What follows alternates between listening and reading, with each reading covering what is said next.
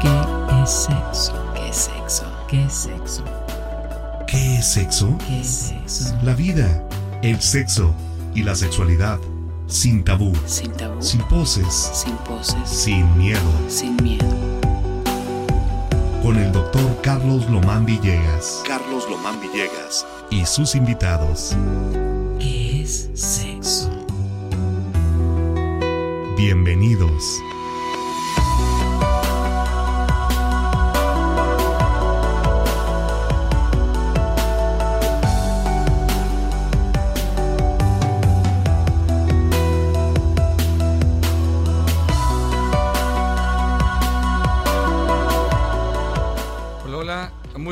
Noches, estimados radioescuchas. Bienvenidos a una emisión más de su programa que es sexo. Su servidor, doctor Carlos José Lomás Villegas, les da la más cordial bienvenida. Les recuerdo que tenemos nuestro, nuestro número de WhatsApp sex 22 82 36 35 44. Repito, 22 82 36 35 44. Para que nos, nos escriban alguna pregunta, alguna sugerencia, algún comentario, son bienvenidos. Eh, vamos, también estamos transmitiendo por Facebook Live. Si quieren compartir, dar un like, un me gusta, y con todo gusto estamos aquí presentes. Eh, ¿De qué vamos a hablar hoy? Bueno, eh, tengo unas preguntas, fui a una, estoy yendo a una preparatoria aquí en Jalapa a dar unas pláticas sobre sexualidad y los jóvenes me hicieron unas preguntas que se me hace que son bastante interesantes y que algunos puede ser que pues les llame la atención o puede ser que digan se vamos se identifiquen con estas preguntas y este y pueden entendernos. Nunca son de más, cualquier pregunta que nos hagan sobre sexualidad siempre son muy importantes porque nos abren pues nos abren un panorama. Eh, bueno, en esta ocasión me acompaña aquí, aquí como dirían, aquí a mi derecha. Hola, muy buenas noches. Soy el químico Juan Pablo Román. Gusto en saludarles. Bueno, a ver, vamos aquí a escoger algunas preguntas eh, que tenemos por aquí pendientes. Em, dice, recomendaciones para tener relaciones sexuales. Ah, Son chicos de prepa, ¿eh? Pero yo creo que se, se- se puede adaptar a cualquier edad. sí, O sea, no precisamente el joven que va a empezar con su vida sexual, o ya empezó, o está empezando, o la persona que ya tiene muchos años de vida sexual. Eh, en programa de, la semana pasada les comentaba de un caso que tuve ese día, de un señor de 70 años que estaba un poco preocupado y, molesto porque su esposa ya no quería tener relaciones sexuales. Y él echaba la culpa a, dos cirugías, una que le hicieron histerectomía, o sea, le quitaron la matriz por sangrados que tuvo, ya tenía varios años, y otra una operación de la tiroides. Entonces él pensaba que por esto ya no quería tener relaciones. Fue otro caso de otro, otro paciente, también fue hoy, que ya él debe andar como unos 55, 60 años. Y también me decía, no, es que mi esposa pues, ya no quiere tener relaciones. Yo entiendo que tal vez por la edad ya no sea tan agradable, ya no le guste tener relaciones y por eso es que ya eh, no quiere tener. En el primer caso, el señor 70, y, va sobre esto, ¿no? Recomendaciones para tener relaciones sexuales. Al de 70 yo le decía, fíjate que no son las cirugías, las cirugías que a tu esposa no tiene que ver con el deseo sexual. Si ella no tiene ganas, es que no tiene deseo. ¿Y por qué se puede quitar el deseo? Digo, en estas edades es muy común que yo lo he visto que ya no hay suficiente lubricación, ni en la vagina ni en el pene. Y al no haber lubricación suficiente, hay una resequedad. Y esta resequedad, pues puede ser, va a ser doloroso. Introducir el pene en una superficie, digo, en la vagina toda seca, sí es muy doloroso para ella. Inclusive algunos hombres me dicen, no, pues para mí también me dolía. Digo, exactamente, o sea, es que no es fácil, este, pues tener relaciones en este momento. Entonces, o sea, el lubricante le decía a este señor de 70 años. Le digo, ¿y te has preocupado? No, alguna vez fuimos con un doctor, el que lo operó de la, de la histerectomía, y le dijo, ¿le voy a dar algo? Y dijo, no, a mí no me dé nada, yo no quiero. Y bueno, ¿Por qué ella no quiere? Pues porque le, le molesta y no le gusta tener relaciones porque son, son desagradables, son molestas. ¿Qué puedo hacer? Le digo, bueno, si ella se le quitaron las ganas, es que tú a qué vas. ¿Te molesta que no quiera tener? Sí, a mí sí me enoja que no tenga. ¿Le reclama? Sí, sí, le reclamo. Digo, no, pues peor tantito. Si gana no tenía y le reclamo menos. Recuerden, tener relaciones sexuales es cuestión de gusto, no de necesidad, no de obligación. No porque están casados a fuerza hay que tener relaciones. Y si y veamos algunos aspectos legales, creo que puede ser motivo de, de divorcio, ¿no? Sí. Legalmente hablando.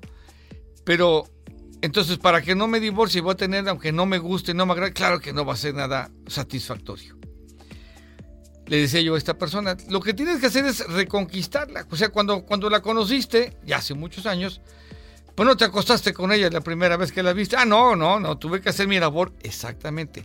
Pudiera ser, como consejo, que empezaras a hacer tu labor para reconquistarla. Que la mujer no sienta que el hombre solamente la quiere por su sexo sino la quiere como pareja, como compañera. Entonces, gánatela, disfrútala y no seas con esa idea del famoso machismo, que yo tengo ganas y yo me disfruto y yo lo gozo y tú, pues allá es tu culpa, que son cosas muy comunes.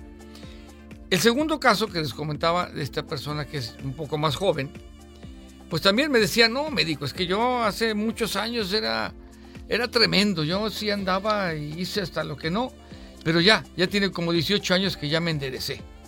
Entré a, a, la religión, me comuniqué con Dios y eso me hizo entender. Pero yo ahora entiendo que mi esposa pues no quiere tener sexo, pues a lo mejor que estamos grandes. Le decía yo, y hoy en la mañana le decía, no, no creo que sea por la edad, porque aunque sea la edad, si en la pareja hay una buena relación, dice, no, si nos llevamos bien, ella y yo no peleamos, no discutimos, nos complementamos, yo, yo, ajá. Digo, oye, y hace años ¿Te cachó? ¿Cantabas con alguna movida? No, pues sí me descubrió. Mm. Digo, yo le he visto que es una de las principales causas, no sé si era la principal, de las principales causas, que la mujer a cierta edad ya no quiere tener vida sexual con su pareja porque le fue infiel. Me dicen los hombres, ay, ¿qué tiene? Digo, ¿cómo que tiene? Ella siente que si tú andabas con otras que a ella no lo tomabas en cuenta, que no la querías, que no te gustaba, que preferías a otras que a ella es un pensamiento femenino. Aunque no me digan, no, no, yo sí la quiero mucho. Y muchos me lo han dicho, ay, yo a mi esposa la quiero y la adoro, pero pues es que se presentan otras oportunidades y no puedo desperdiciarlas. Mm. Bueno, eso que lo entienda ella y que lo conozca. En nuestra cultura no está tan, hoy en día no está tan aceptado por cualquiera de las dos partes. Están los swingers, ¿sí? Que se supone que los swingers pues hacen intercambios de parejas, pero pues son muy jóvenes y a veces hasta dónde realmente eh, lo están haciendo de, de veras, ¿no? Es algo muy, muy aparte. En algunas experiencias de algunas parejas con swingers pues han terminado también separados, ¿verdad? Sí. No, no les ha durado mucho. Pero bueno, eso en cuanto recomendaciones de relaciones sexuales. Lo primero es que exista, independientemente de la atracción, que exista un cariño como pareja que sientan que se aman, que se complementan, que se tienen fines comunes, eh, se dirigen hacia cosas, hacia aspectos similares y entonces sí pueden disfrutar su vida sexual. A veces las preguntas son nada más en cuanto a sentido biológico. O sea, para que la mujer se excite, para que el hombre se excite, para que se lubriquen. Pues sí, pero para eso la primera parte es un deseo sexual. Y para que exista un deseo sexual, tiene que existir un cariño y un amor sobre esa, esa pareja y cómo hay cariño y amor ganándolos el, cariño de esa persona. Si yo, hombre, a mi pareja la conquisto con detalles, con cosas que le gustan a ella, ella va a sentirse enamorada y va a, a desear sexo. Y viceversa. Si con mi pareja me trata muy bien, me hace sentirme que me quiere, que me adora, que me entiende, me enamoro y tengo deseo sexual. ¿Cuántas parejas conocemos que ya tienen años de casados y ya ni él tiene deseo con ella, ni ella tiene deseo sexual. Los dos no tienen deseo. ¿Por qué? Porque ya se acabó ese amor entre ellos. Lo hacen como algo mecánico y lo van a disfrutar para nada. No sé si quieres agregar algo de, recomendaciones para tener relaciones sexuales. Pues que sea una elección propia. eh, que sea un ejercicio muy honesto y muy sincero de la persona, que no sienta presiones y que se conozca previamente antes, creo que es algo muy importante. Eh, nosotros tenemos nuestro cuerpo desde siempre y es muy saludable conocerlo, saber cómo funciona, saber cómo responde a diferentes estímulos. Entonces, otra recomendación es eso, conocerse bien para eh, poder incluso guiar o orientar a la persona con la que estás sobre eh, qué tipo de conductas, de acercamientos gustan y también preguntar a la otra persona para que eso sea eh, puesto en la misma sintonía, ¿no? Esa, haya esa atención mutua. Sí, eh, a veces la pregunta tal vez va encaminada en en qué momento le puedo dar más placer. Porque otra pregunta parecida, ¿cómo se da placer mutuo? Eh, ¿Qué puedo yo hacer para que estando con mi pareja eh, pueda ella disfrutarlo, hombre y mujer? Aquí hay que tener cuidado con muchos mitos. Muchos mitos porque no falta por ahí que diga, no, eh, les decía yo, no falta quien diga, no, que el sexo oral es mejor. Pues no. O sea, el sexo oral es una, pues otra práctica sexual que puede haber entre parejas de común acuerdo. Puede ser que lo comenten, que lo digan o que lo empiecen a hacer. Hay parejas que dicen, es que yo ni siquiera le dije y me acerqué y le empecé a hacer sexo oral y le gustó. Bueno, a veces las palabras salen sobrando en este caso, pero lo mejor es comunicarse, decir, oye, me gustaría que tuviéramos sexo oral, para ver si las dos partes están de acuerdo. Porque sí, hay parejas donde no les gusta, hay hombres que no les gusta y mujeres que no les gusta. No les gusta, a veces les gusta que les hagan, pero no les gusta hacer. O algo otro les gusta hacer, pero no que les hagan. Entonces, ¿cómo vamos a saberlo? Platicando y preguntando. ¿Sí? Entonces, el placer mutuo tiene que ser ¿qué le gusta a mí? No, no, no podemos decir que todos nosotros vamos a tener las mismas zonas erógenas o los mismos puntos de placer. Mm. Y aunque sea, y aunque si a mí en un momento todo me gustaba que me acariciaran la oreja y me excitaba, pues sé que en un buen día no me agrada y no me guste. Y mi pareja me diga, oye, si antes te gustaba y no, pues no, no me gusta ya, ¿por qué? No sé, a veces ni uno mismo entiende la, la respuesta por qué ya no me gusta o por qué no me agrada y antes sí me agradaba. Si hay comunicación en la pareja, podemos entender estos puntos que en un momento sí son placenteros y excitables y en qué momento no. ¿Y cómo lo vamos a hacer? Platicando y explorándonos, de una forma que no lastimemos a la pareja. Y si me hace algo que me lastima, pues decirle, oye, ¿sabes qué me duele? Y que no sea motivo de enojo en los dos. Sí, claro. ¿Sí? Bueno, estas son preguntas de preparatoria. Digo, vamos a. Digo, la, la idea era, era contestarles para que ya, si van a empezar con su vida sexual, pues lo empiecen bien desde un principio y no como aquellos casos de que la primera vez no es tan placentera, sino bien traumática. Vamos a un corte musical y regresamos en un momento. Deseamos saber tus dudas. Comunícate 2282 36 35 44. WhatsApp Sex 2282 36 35 44. En un momento regresamos.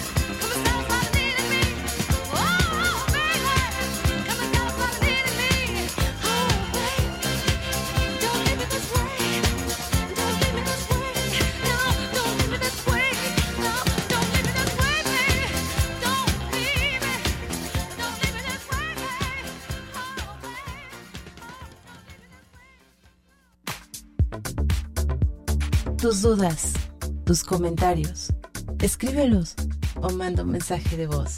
2282 36 35 44.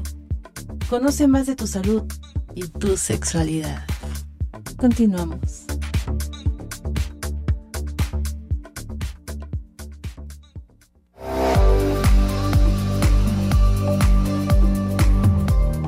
Hola, hola, regresamos. Esta canción setentera, Don't Leave Me This Way. No me dejes de esta forma, ¿no? O sea, hablando de, placer sexual, ¿no? No me dejes así. Claro, les recordamos nuestros medios de contacto. Ya escucharon la cortinilla, pero repetimos el número de WhatsApp sex 2282 36 35 44.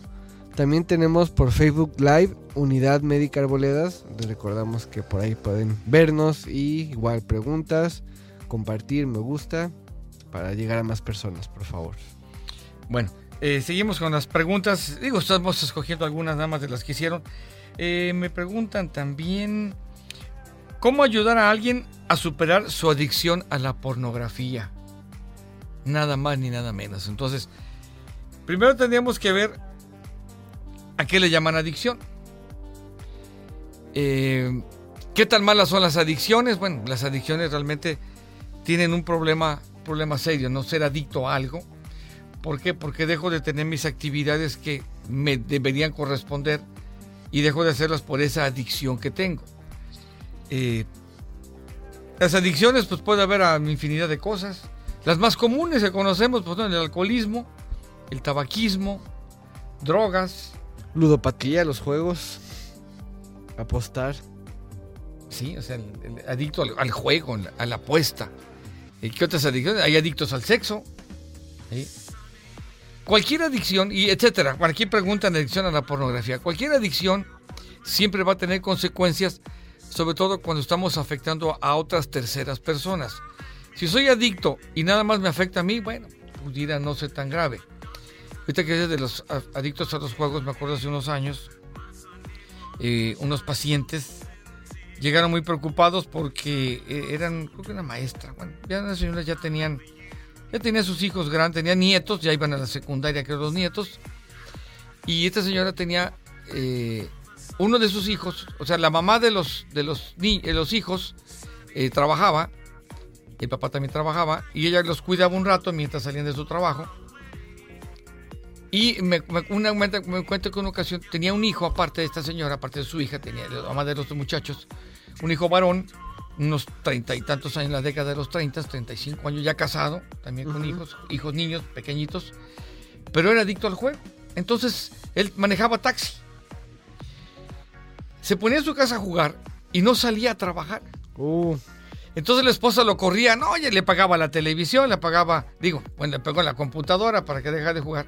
Él se iba, pero se iba a la casa de la mamá, donde estaban sus Inconcebible. sobrinos jugando. Y se la pasaba jugando con ellos. Entonces, ahí es una adicción con un problema muy grave, porque no trabajaba, no generaba ingresos, gastaba en los juegos, a la esposa, a los hijos los tenía sin, sin darles sus medios, y entonces pues es un problema muy serio. Si él se atendiera para él solo, tal vez no habría problema. Sí, pero bueno, era el, el caso de una adicción al juego. Aquellos que apuestan y pierden todo, pues hay infinidad de casos que se, se emocionan. Tengo pacientes que trabajan en estos casinos y, y les digo, oye, ¿qué tal con los adictos? Y dicen, no, me dicen unos problemones porque eh, se desesperan y, y otra apuesta más y otra apuesta. Insistan en ganar, ganar.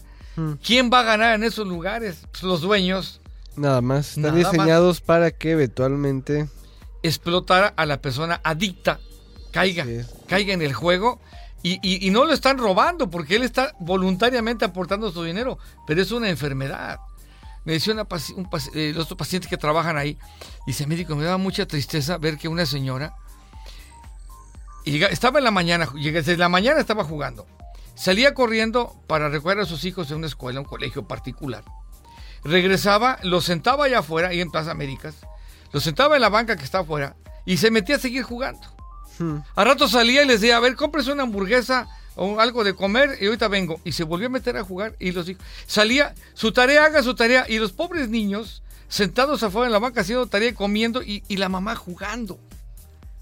Y ya hasta en la tarde, ya cuando era muy, pues ya vámonos, los pobres niños se quedaban dormidos ahí.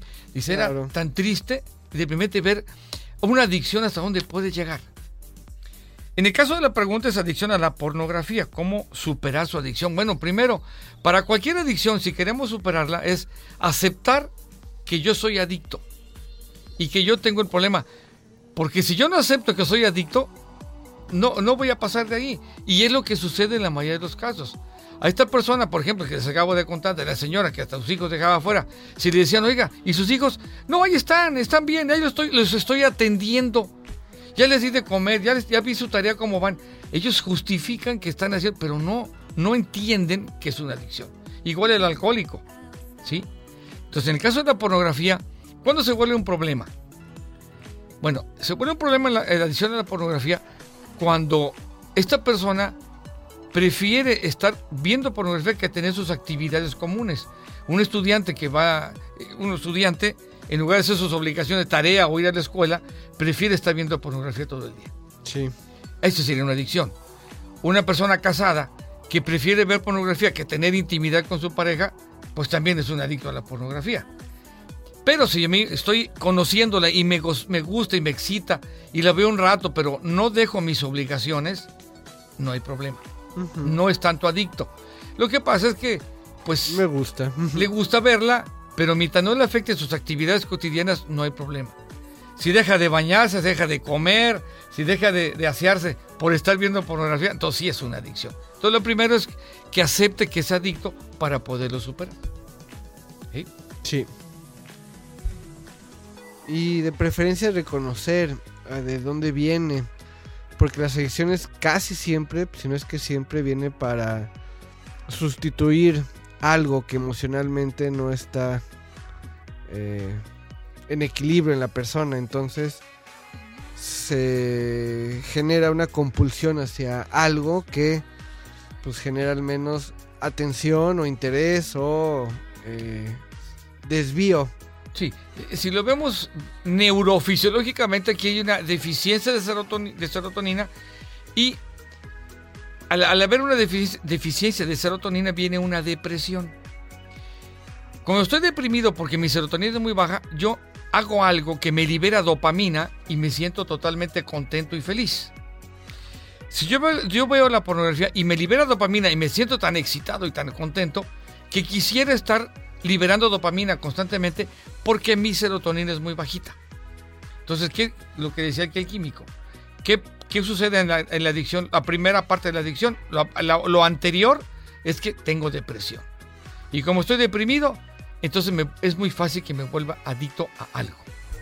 Entonces, lo primero que hay que hacer, analizar dónde está su depresión, atenderla médicamente, tal vez psicológicamente, en, un- en apoyo mutuo entre terapia y medicina, y puede salir más adelante si vuelvo. Acepta que tiene adicción y se acepta que está deprimido. Es muy difícil que una persona deprimida lo acepte también. Porque dicen, ah, yo le echo ganas y salgo. No. La mayoría también de los que personas con depresión y tiene adicción no es tan fácil que lo acepten. Hay que, hay que explicarles muy bien. Yo sí veo a mis pacientes, claro, van conmigo como médico, pues sí les hago ver y lo entienden. No todos van en tratamiento, ¿eh? aunque les den tratamiento, no todos lo, lo llevan a cabo. La mayoría sí, y ya cuando prueban, oye, tú una chica, precisamente esto en la consulta que tuve en la tarde, eh, una chica que está en tratamiento, inclusive yo le di, le fue con un psiquiatra, terapia, le dieron también, y me decía, oiga, iba con la mamá, oiga, es que no toma la medicina todo el tiempo, la debe seguir tomando. Y claro. Y le decía yo a la chica, ¿y cómo te sentías? ¿Cómo te sientes? Dice, no, yo siento que sí me hace falta. Porque yo pensaba que no, pero después de que lo tomé un tiempo, pues sí, sí veo la diferencia. Digo, ¿y- ¿y por qué dejaste de tomarla? ¿Por qué te diste de alta? Es que no me la han comprado. Dice la mamá, ay, échame la culpa a mí. No sabía que se había acabado. Ay, ma, no me pregunto. Y entonces vuelve este juego, ¿no? La mamá tiene, ya tiene 19 años la chica, o sea, ya no tiene, no está jovencita. Pero es parte de la misma depresión que a veces no lo entendemos. Ella ya me, me aceptó y me dijo, no, sí, yo en un principio no quería tomar medicamento, pero ya me di cuenta que tomándolo me siento mucho mejor. Claro. Entonces ya volvió, van a volver a surtir su tratamiento para llevarlo a cabo. Estas son las adicciones. Entonces, eh, nos toca en esta parte ver qué tan adicto soy a algo que me está perjudicando. ¿sí? Hay mucha queja de la gente ahora con los celulares, los tablets, las redes sociales, que se quejan de que son adictos. O, todo el tiempo están pegados, pero si una persona, yo a veces mis pacientes son jóvenes y no faltan los adultos, ¿no? La abuela, los papá, mamá, es que todavía está. Digo, ¿cómo va la escuela? No, pues va muy bien, lleva por 9 y 10. Digo, sus tareas, no, bien, y su cuarto está levantado, sí, y come bien, sí, y se asea, se baña, sí. Digo, entonces, ¿cuál es el problema? Ah, es que está todo el tiempo pegado. Digo, bueno, discúlpenme, pero tal vez en la generación de ustedes que no había celulares, veían televisión. Ay, sí, ¿y cuántos programas? Oh, veíamos un montón de... Es lo mismo. ¿Qué les decían? ¿Y qué les decían? Estaba pegado a la tele, sí. A ver, dile a un niño hoy en día, te voy a apagar la tele. pues apagar. Es más, no está ni prendida. Pero en las generaciones anteriores era el castigo. Apagas, si no te portas bien, no hace la tele, te apago la tele. Hoy en día pues, son celulares, pero viene siendo lo mismo. O sea, no, no, no, hay, no le veo la diferencia. Entonces, antes de criticar si es adicto o no, veamos si eso que está haciendo le está afectando a sus actividades, a sus responsabilidades. Bueno, a ver qué más. ¿Qué otra pregunta tenemos por acá? Mm, La vasectomía es un proceso reversible. Eh, teóricamente, sí, es reversible. Prácticamente su porcentaje de, de, éxito o de reversibilidad es muy bajo. Eh, no ronda arriba del, del 20% las posibilidades de una recanalización o reintervención donde exitosamente puede haber, eh, puede ser que vuelvan a unirse los conductos para volver a, a, a ser papá.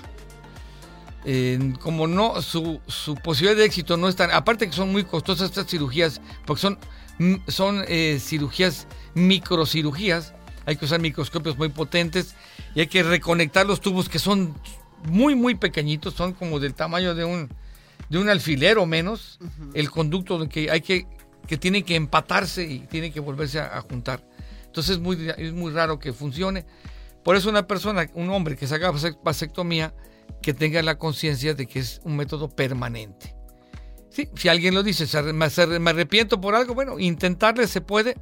Es microcirugía y muy pocos médicos la pueden hacer, pero sus posibilidades de éxito son muy bajitas. Entonces, pues más vale no, no caer en eso. Vamos a, a un corte de estación y regresamos en un momento. Participa en el programa. Envía tu mensaje al WhatsApp 6 2282 36 35 44. Aquí te espero para seguir charlando. WhatsApp 6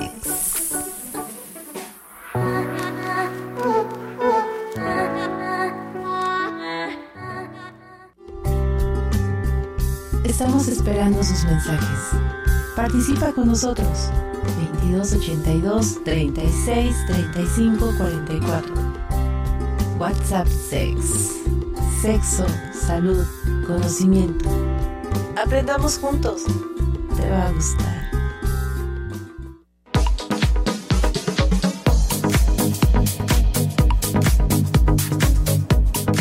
Hola, hola, regresamos aquí a la segunda parte del programa que es sexo. Su servidor, doctor Carlos José Lomán Villegas, los saluda afectuosamente. Recuerden que nos encuentran en la unidad de médica Arboledas en el teléfono 22 88 10 01 38.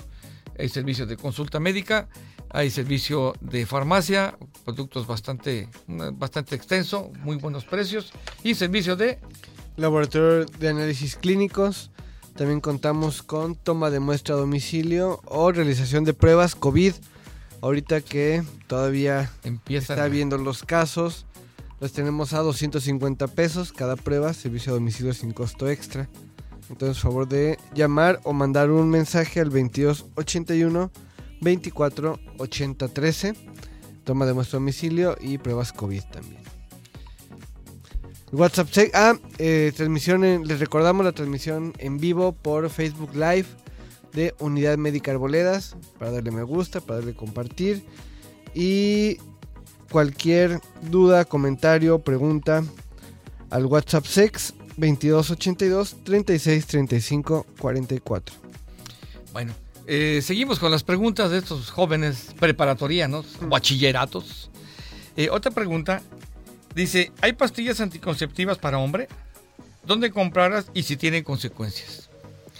Bueno, aquí Hay muchas. hay muchas, ¿no? Holz negra, ¿no? Eh, Este, como decían por ahí, el mejoral, un- hay un mejoral entre las, entre en- las, pie- las en- rodillas. en las rodillas de la mujer, y mientras no se caiga, no hay problema. Y si se cae ya, ya, ya hay consecuencias. Bueno, ya hablando un poco más en serio, eh, lo que sucede es que sí, se, se han tratado de investigar eh, método anticonceptivo para hombre en pastillas o inyecciones, pero ha sido muy difícil hasta la fecha por la fisiología masculina. En el caso de la fisiología femenina, pues la mujer nace con determinada cantidad de folículos en sus ovarios, desde que nace los tiene. Cuando empieza su, su estimulación hormonal, sus caracteres sexuales secundarios en la, en la pubertad, estas hormonas empiezan a estimular la maduración de un folículo. Y ese folículo se va a volver un óvulo. Teóricamente, va a madurar un óvulo cada mes de un ovario diferente. Por ejemplo, en noviembre madura un folículo del ovario derecho. En diciembre madura un folículo del ovario izquierdo. En enero madura un folículo derecho. Se, se supone, teóricamente, puede ser que sean puro ovario derecho o puro ovario izquierdo, pero bueno, es, así viene. Pero es un óvulo al mes. Entonces, a, a partir de ahí se han podido inventar o descubrir tratamientos anticonceptivos que las hormonas que la mujer produce van a actuar para que no se madure este óvulo y no haya embarazo. En el caso del hombre sí es muy complicado porque el hombre está produciendo espermatozoides diariamente Millones. y produce segundo. millones y millones.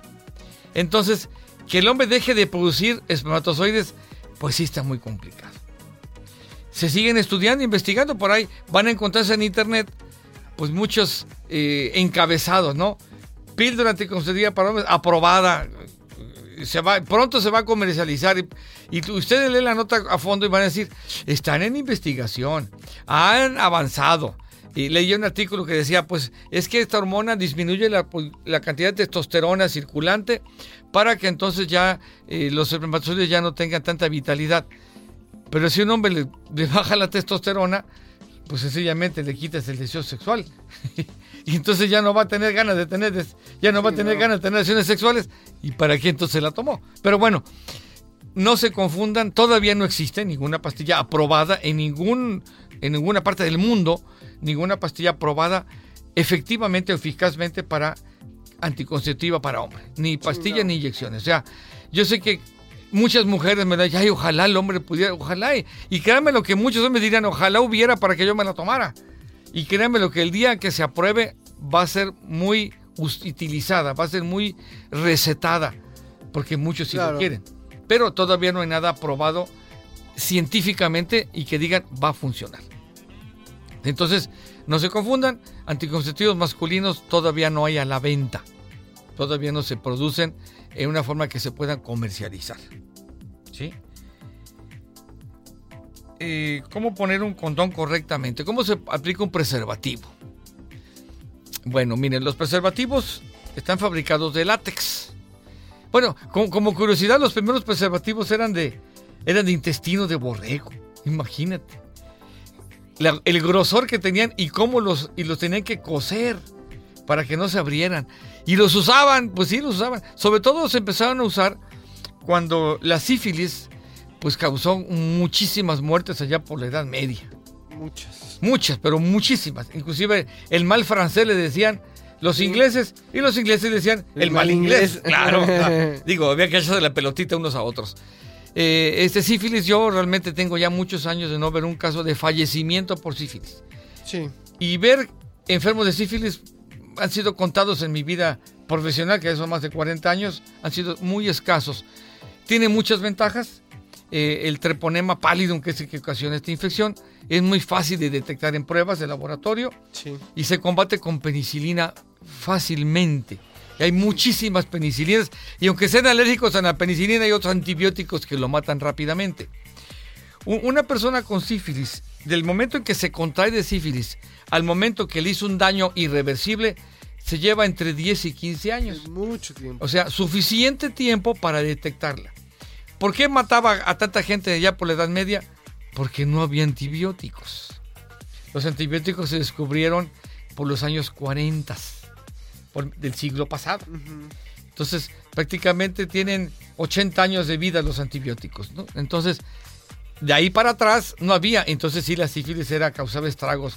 Y los tratamientos que daban, ¿no? Eran, eran bien salvajes. Brutales. Si no, si no los mataba la enfermedad, los mataban los tratamientos. Pero bueno, va pasando el tiempo y ya se inventa el látex, hace como 100 años, y se va perfeccionando hasta que hoy en día la mayoría de preservativos son de látex. Hay algunos que son de otro material porque hay gente alérgica al látex. Sí. Entonces usan de otros polímeros eh, sintéticos que también ayudan y no son de látex. Bueno, la forma correcta primero, yo les digo a mis pacientes, yo es, es muy común que lo veo, yo me acuerdo cuando fui estudiante que algunos compañeros andaban presumiendo su preservativo en la cartera. Ajá. Entonces resulta que, que andaban ahí apantallando, "Oh, aquí tengo mi preservativo por lo que se me ofrezca, voy a agarrar, voy a agarrar una, una de las chavitas, de una, ya le eché el ojo y va a querer conmigo. Es el preservativo por ser un látex. El látex es muy sensible a la humedad, al calor, a los rayos solares, a la luz, a la luz fluorescente. Entonces, si un preservativo lo tenemos así en una cartera, imagínense, y estamos jugando en a la hora del receso, el sudor y el calor que genera. Entonces, ese látex ya está, ya se echó a perder. A la hora que el hombre se quiera poner ese preservativo, se va a romper. Y no porque piense que tiene un pene demasiado grande. Sí. Dice, es que estoy muy bien dotado. No, es el preservativo que ya no sirve. Si lo quieren tener para presumir y apantar que lo tienen, está bien. Pero no lo usen como anticonceptivo porque no les va a servir. Bueno, primero es tener mi preservativo en buen estado, en buenas condiciones. Si yo lo compré, bueno, que esté en un lugar seco, fresco, que no le den los rayos solares, que no sea un lugar caliente, que no sea un lugar húmedo, que no le dé fluorescente. ¿Sí? O si lo compro en la farmacia en ese momento y lo voy a utilizar, perfecto. Si van a algún motel, luego algunos moteles creo que tienen, ¿no? Algunos moteles venden preservativos también y están bien conservados. Si los tengo en mi casa, para uso en mi casa, bueno, los tengo en un cajón de mi ropa ahí para que no le dé el calor. Bueno, ya tengo mi preservativo que está en buen estado. ¿Cuándo se va a aplicar el preservativo? El preservativo se debe aplicar con el pene erecto. No lo apliquen con el pene flácido porque no va a funcionar. A fuercita debe estar erecto y viene, viene enrollado el pen, el, el, el pene, viene enrollado el preservativo. Entonces se pone en la puntita del glande ya erecto y se va bajando, se va desenrollando con el pene puesto. Se baja completamente y ya pueden tener actividad sexual. Pero vuelvo a insistir, como es látex, hay personas, hay hombres o mujeres, bueno, depende de la pareja, que no quieren eyacular muy pronto. Entonces tardan mucho en eyacular y la fricción, si el pene está en la vagina, la- o sea, tiene su preservativo puesto en la vagina, y están muchos minutos con la fricción, se va a romper el látex. Y ya no va a servir. ¿Sí? Otra recomendación.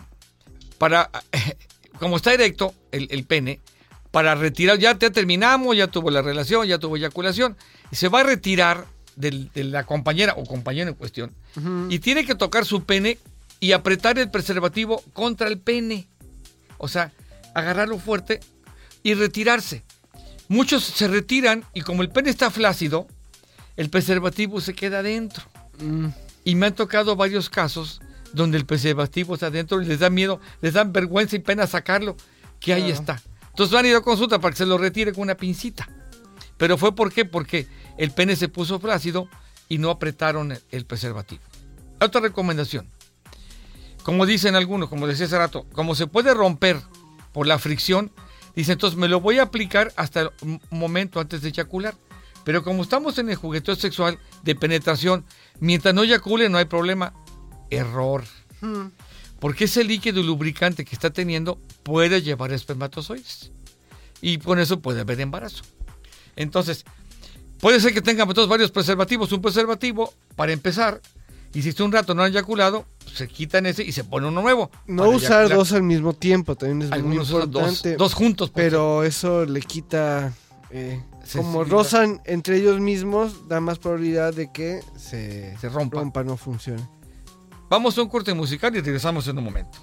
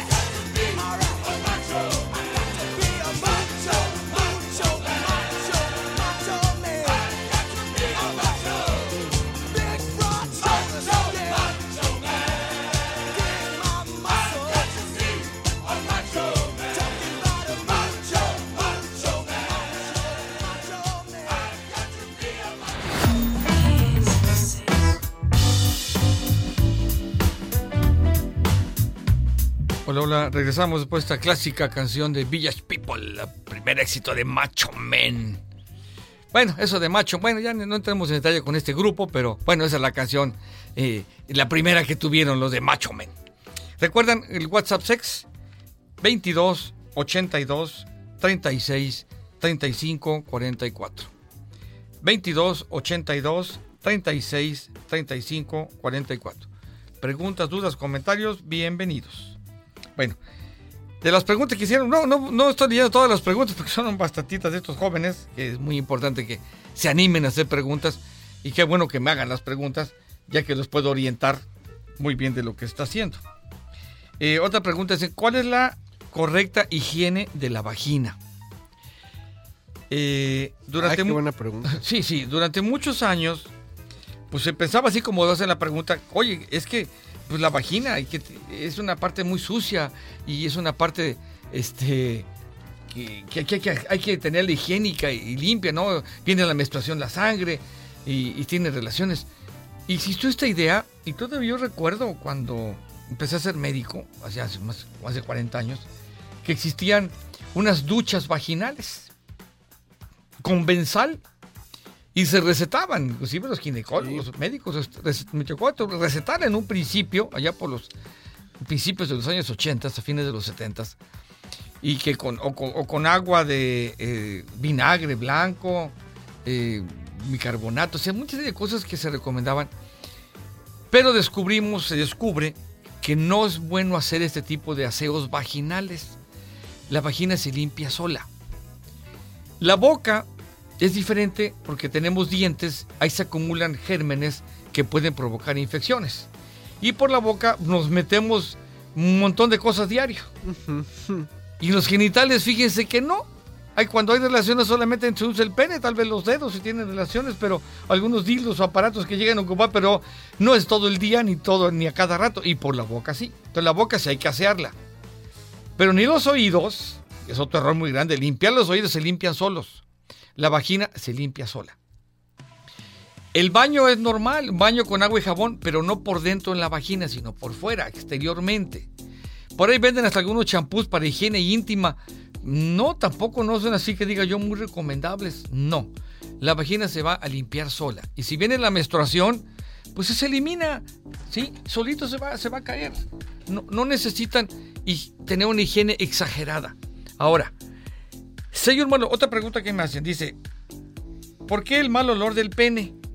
Oh, ¿Y la vagina también puede tener mal olor? Sí. Sí. La principal causa, la principal causa de mal olor es una infección de un germen llamado Gardnerella. La Gardnerella es un germen que se encuentra en el agua, ya sea en las tuberías, en los tinacos, en las albercas, en los pozos, en, las, el- el- en el río, en el mar, en las lagunas, donde hay agua, este germen puede existir. Cuando este germen está en el, en el pene o, o en la vagina, para estar nadando, puede introducirse y se puede, se puede adherir este germen a esta parte de la anatomía y producir el mal olor. ¿Qué olor es ese? El típico olor, hay como en la rotonda. Decimos a aminas, decir dirían los químicos, ¿no? Sí. Cuando reportan flujo vaginal con olor a amina. ¿Qué significa? A pescado, para entenderle con- con- con- coloquialmente, popularmente. Entonces, cuando huele a pescado, tanto la secreción de la mujer o del hombre, lo más seguro es que sea una infección por Gardnerella. No, no siempre, pero yo creo que el 90% es por la Gardnerella. Y puede ser que ni siquiera tengan relaciones sexuales. Pero si ya tienen Gardnerella y tienen relaciones, sí se la van a contagiar. ¿Qué hay que hacer? Bueno, si ya hay Gardnerella, pues hay que tiene que ir a consultas, hacer un tratamiento. Es muy sencillo el tratamiento y se combate. Son antiparasitarios los que se ocupan principalmente y funcionan, pero rapidito, en pocas horas se quita la infección. El aseo, en el hombre sí, el aseo sí por, por, la, por la anatomía, en el caso del hombre, porque a la hora de que el hombre orina, la orina sí se puede quedar ahí en, lo que se conoce como surco balano prepuciano. Está, está el glande, y el glande está cubierto por la piel del prepucio. El hombre para orinar correctamente, tener buen aseo, debe descubrirse el glande por completo cuando va a orinar, para que no se quede la orina ahí rezagada. Después de que orinamos, los hombres orinamos, es, unas gotas de orina pueden, pueden salir. Entonces lo recomendable es que después de que orinamos, con un papel de baño debemos apretar el pene para que salgan esas gotas y se sequen con papel de baño. Cuando le he comentado esto a algunos niños, por ejemplo, a la mamá, a la mamá con el niño, digo, oiga, es que hay que enseñarle el aseo. Y el niño, y la mamá le dice al niño, oye hijo, ¿ya te secaste? ¿Cómo, ma- como el doctor te dijo? Y, dice, me han el abuelo o los papás brincan. ¿Cómo que se va a secar con papel, mijo? No, nada más se lo sacude. El papel es para las viejas. Entonces, ¿por qué? Porque no sabían que hay que secarse esa orina para que no produzca infecciones. Entonces, es muy importante para que ese pene no huela feo, pues primero tener un buen aseo. El pene no debe estar húmedo. Y luego van pacientes a consulta y está todo bien húmedo. Digo, ¿y ¿por qué está tan húmedo? No, pues es que así es mal hecho. El pene hay que mantenerlo lo más seco posible. Digo, no, no secarlo con pistola ni, ni con este, ni exageradamente con, con, digo, nos bañamos sí, o cuando vamos a orinar, pero regularmente no es necesario. Si está sudando, hay sudor, por ejemplo, si sudamos, hacemos ejercicio, sí se va a humedecer, hay que secarlo también. ¿Por qué? Porque si no puede aparecer un hongo, ya no una gardenerela como dice ahora, sino un hongo, y el hongo puede ser infección y puede dar comezón y puede dar inflamación. Y es muy común en los diabéticos que no tienen un buen aseo o la persona que no tiene buena higiene o después de un acto sexual donde hubo eyaculación, hubo lubricación y no se secaron después de este acto, quedó mucho tiempo la humedad, mucho rato, y esa humedad propicia la aparición del hongo.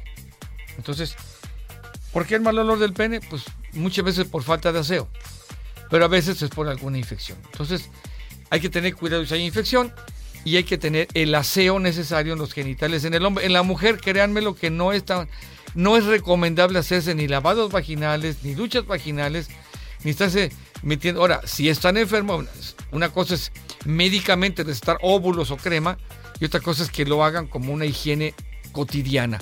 O algunas me han dicho, es que como menstruó, se tiene que hacer un aseo. No es necesario. Solito vas a expulsarse, solito es un autolavado el que tiene la vagina. ¿Sí? Entonces no, no es necesario hacerlo. Igual que le decía yo, de los oídos, también es muy común ver a pacientes con tapones de cerilla ahí, pero porque se los provocaron ellos al estarse metiendo ahí cotonetes o estarse metiendo las llaves o, o me decía una paciente hace rato, no, pues yo hago como cucurucho la toalla y me limpio. Digo, no, o sea, no, porque se estás empujando la cerilla. ¿Y cómo va a salir? A la hora de bañarnos solita sale. Y si acaso no saliera por algún problema, por ejemplo, los alérgicos es muy común que te hagan que tengan producción exagerada de, de cerumen. Bueno, hay formas de hacerles un aseo con agua oxigenada, pero ya les explico cuando yo veo que realmente lo ameritan. Si no, no es necesario. Bueno, alguna, un- ¿hay alguna enfermedad de transmisión sexual que se contagia por la saliva? Pues sí. No propiamente la saliva, sino por la boca. Claro que si en la boca tengo una infección y va a la, a la vagina, a, a la saliva y la vagina va hacia los genitales, pues sí va a causar infección. Indirectamente. Virus de papiloma, sífilis, la gonorrea no creo tanto, porque este, porque como es un es pus la que sale del pene o de la vagina, a no ser que estén muy tomados y tengan sexo oral y de la boca lo pasen, pero eso no lo he visto. Pero sí, por ejemplo, de sífilis sí es muy común que hagan sexo oral. La persona enferma de sífilis tiene una pequeña, como un barrito, como un, una llaguita que no duele. Entonces hacen sexo oral, pero ahí están el treponema famoso. Y sí se puede, sí se ha tocado muchos casos de que tengan el, la sífilis, el treponema en la garganta o en la lengua. Entonces a la hora que esta persona escupe saliva, sí puede transmitir estos gérmenes. El, el herpes genital, pues también se puede transmitir a través de sexo oral. Si alguien tiene un herpes y hace- hacemos sexo oral, podemos contagiarlo. ¿Sí? Sí me ha tocado algunos que tenían su herpes en la boca, hacen sexo oral y contagian de, herpes a la, otra parte. Eh, hongo también, hay gente que tiene hongo, tengo hongo en la boca, el algodoncillo, o, o los genitales tienen hongo, hacemos sexo oral y también nos vamos a contagiar. La saliva, la saliva está enferma y si hacemos sexo, pues va- se va a pasar, ¿sí? Claro, si yo tengo ya una infección contraída y damos un beso en la boca, pues seguro lo vamos a contagiar. Propiamente no es tanto la saliva, sino la boca. Entonces, tengamos cuidado con esto, de estas, esta higiene, y cuando tengamos intimidad, pues veamos con quién estamos. Bueno, aquí el, el nuestro buen productor nos está corriendo, dice que se acabó el tiempo. Quedaron muchas preguntas todavía, pero bueno, creo que estuvo interesante contestar algunas dudas. Les repito, son chicos de preparatoria, pero para muchos adultos les cae el saco. Sí, a muchos les va a caer. Pero bueno, nunca está de más preguntar, aunque parecieran tontas para algunos, no son preguntas tontas. Todas Sí, son- por favor, acérquense dudas a- a- ante quien tenga información y conocimiento adecuado, porque si no, nada más nos pueden confundir, desorientar y podemos pasar malas experiencias. Hey, hay más preguntas, pueden dirigirnos en el, en, el, en el Messenger, en la página de Unidad Médica Arboledas, más preguntas con todo gusto.